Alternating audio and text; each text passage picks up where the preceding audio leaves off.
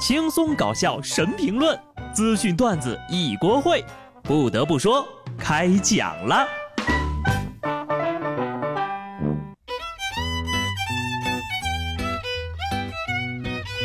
哈喽，听众朋友们，大家好，这里是有趣的。不得不说，我是机智的小布。昨天呢没有更新节目，因为我偷懒了。哈，开玩笑的哈，其实是因为身体不适。我多希望后面这句才是开玩笑。不过很遗憾呢，未来的一个月，因为我人生中唯有突出贡献的腰间盘，可能没有办法规律的更新节目了。我呢，尽量保持稳定。我现在呀，是越来越觉得上天对我不公平了。我就是想中个彩票，一辈子不用上班而已，很过分吗？又不是想要天上的星星。想要退休的愿望是越发的强烈。说到退休呀，往往伴随着广场舞、退休金、麻将、老太太等等美好的事物。谁不想退休呢？话说，日本部分企业将招聘的年龄放宽到了八十岁呀。作为邻居，我们旁边的韩国也不甘落后。调查显示，五十五岁至七十九岁的韩国老年人中，大约有百分之六十七点四的人继续希望工作，理想退休年龄平均为七十三岁。韩国统计局估算，在二零四七年，韩国老人将升至一千八百七十九万人，相当于届时韩国总人口的百分之三十八点四。韩国呢，从二零一七年开始迈入老龄化社会，六十五岁及以上的人口比例已经超过了总人口的百分之十四了。最近呢，总是看到这个说邻国延迟退休，我都有点害怕了。你说都六七十了，还有人想要工作呢？你们那儿的老年人没有 get 到广场舞的乐趣吗？熙熙攘攘，历来历往，大多数人工作呀，还是为了自己的生活呀。不得不说，如果不是为了钱，我都想三十岁就退休了啊，也就是明天。不过现实总是残酷的，努力说的很容易，但是不努力呀，恐怕真的不行。看看现在的孩子呀，杭州的小陈上六年级，是一个帅气的小男生。可是呢，头上却有几块地方光秃秃的，没了头发。到医院一检查呀，原来是斑秃。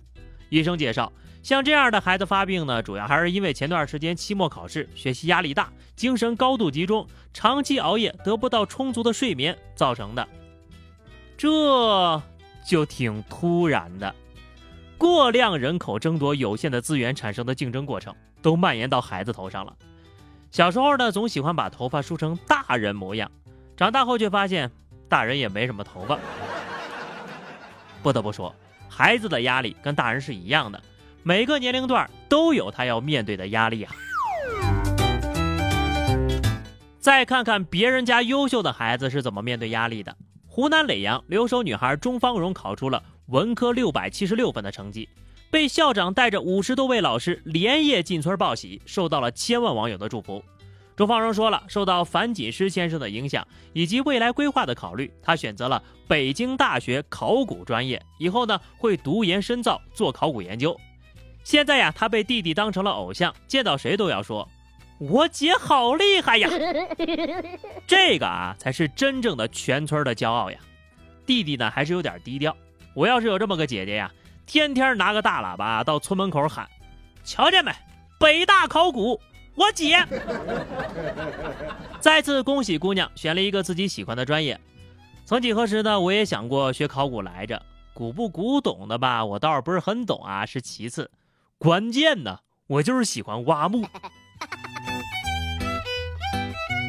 看看人家吧，十八岁就确定了人生的目标和方向，由此可见呢，九年制义务教育救了多少人呢？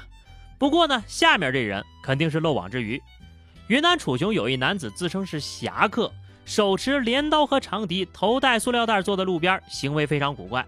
经过民警了解呀，这个小伙子呢就因为沉迷武侠小说难以自拔，离家出走浪迹天涯十来天了，受伤了呢就自己用草药来包扎。目前呢，该男子已经被安全送回了家。曾经想仗剑走天涯，走一半被送回了家，要么就是吃菌子中毒了。要知道啊，这个世界呀，已经没有侠客了。想仗剑天涯，回头不过江湖路远，人心难测。当英雄很难的，江湖也没什么意思，是吧？你当个平凡人，每天多做点善事儿不就行了？当然了，这个做善事儿呢也是要对人的。有些人呢有手有脚，伸手乞讨，恬不知耻。前两天，郑州一女孩在街边遇到一个老人乞讨，拒绝给钱之后呢，竟然被老人骂：“你也不是个好心人，心坏得很，一辈子也挣不住钱。”女孩说呢，还有一个老人拿着二维码乞讨，给不给钱是自愿的事儿，不能道德绑架呀。这职业乞丐还能再专业点吗？老话说得好呀，救急不救穷，帮助这种寄生虫是对每一个努力生活的人尊严的践踏，还骂人家一辈子挣不着钱，好呀，大不了加入丐帮跟你们抢饭碗，合不合呀？职业是没有高低之分的，用过正规渠道得来的那就是美的，就是好的。如果这个过程又对大多数人做出了贡献，那就更值得钦佩了。当年呢，不可能打工的周丽淇受到南宁市公安局的邀请，在官方微访谈、微直播当嘉宾，全世界都变了，不变的是她脸上的自信。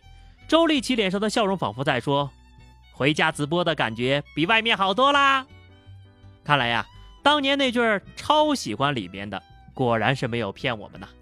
自从改邪归正之后呀，小伙子整个人都变亮了一圈啊！这大概就是正气带给人的变化吧。走正道的小伙子。一般呢都是很帅的，而那些闲得蛋疼没事儿找事儿的人，一般都很蠢。广东佛山一女子在停车场连砸九辆车，这女的说呀，跟男朋友闹了矛盾，想报复他，在车盖留下了男朋友的电话，让他来赔钱。而被落款的男子则表示，他和这女的只是普通朋友，被砸的也不是他的车。嗯，就算人家是你的男朋友吧。又凭什么给你赔钱呢？要我说，冤有头债有主，好汉做事好汉当啊！女汉子做的事儿你就自己担着吧。到了里面，个个都是人才，说话又好听，呵呵。恋爱中的人就这么智商堪忧吗？下面呢也考考各位的智商。女厕所频频出现大爷叹气声，大半夜厕所内传出女孩尖叫，究竟是人性的爆发还是道德的沦丧？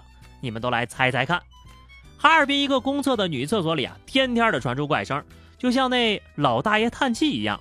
市民感到很奇怪呀，直到工作人员前去调查之后，才发现呢，由于厕所采用的是地下水系统，声音呢是水泵运转时机械的轰鸣声，就是这个水泵的声音吧，有点大，哈哈。生活不易，大爷叹气。哎，是不是这个女厕所经常会发生这类的诡异事件呢？啊，就这个吧，我在霍格沃茨住的时候也遇到过。陶金娘说是蛇的声音。你们说这要是放在《走进科学》啊，经过专家、记者、学者、警方专业人士轮番调查，那得能拍半年呢。还记得我上次误入女厕，就遇到一个贩卖人体器官的女人上来跟我说：“你要脸不？”当时我就吓坏了呀，扭头就跑。其实呢，这个事儿处理起来也比较简单哈，你就进来的人念一段平安经，希望厕所平安，希望女厕所平安。好了，那么以上就是本期节目的全部内容了啊。对了，各位，如果说你们在听节目的时候呢，可以尝试一下开启倍速，会有全新体验，整个节目呀都有趣了一半 哈。不信你们试试啊，一点五倍就比较合适，再快呢可就听不清楚了。当然了，我也是为自己未来几天可能这个漏更的节目呢做个弥补啊！你们就把之前的节目呢重新加倍听一遍，就感觉不一样了哈！就这样吧，祝我早日康复啊，身体平安。下期不得不说，我们不见不散吧，拜拜。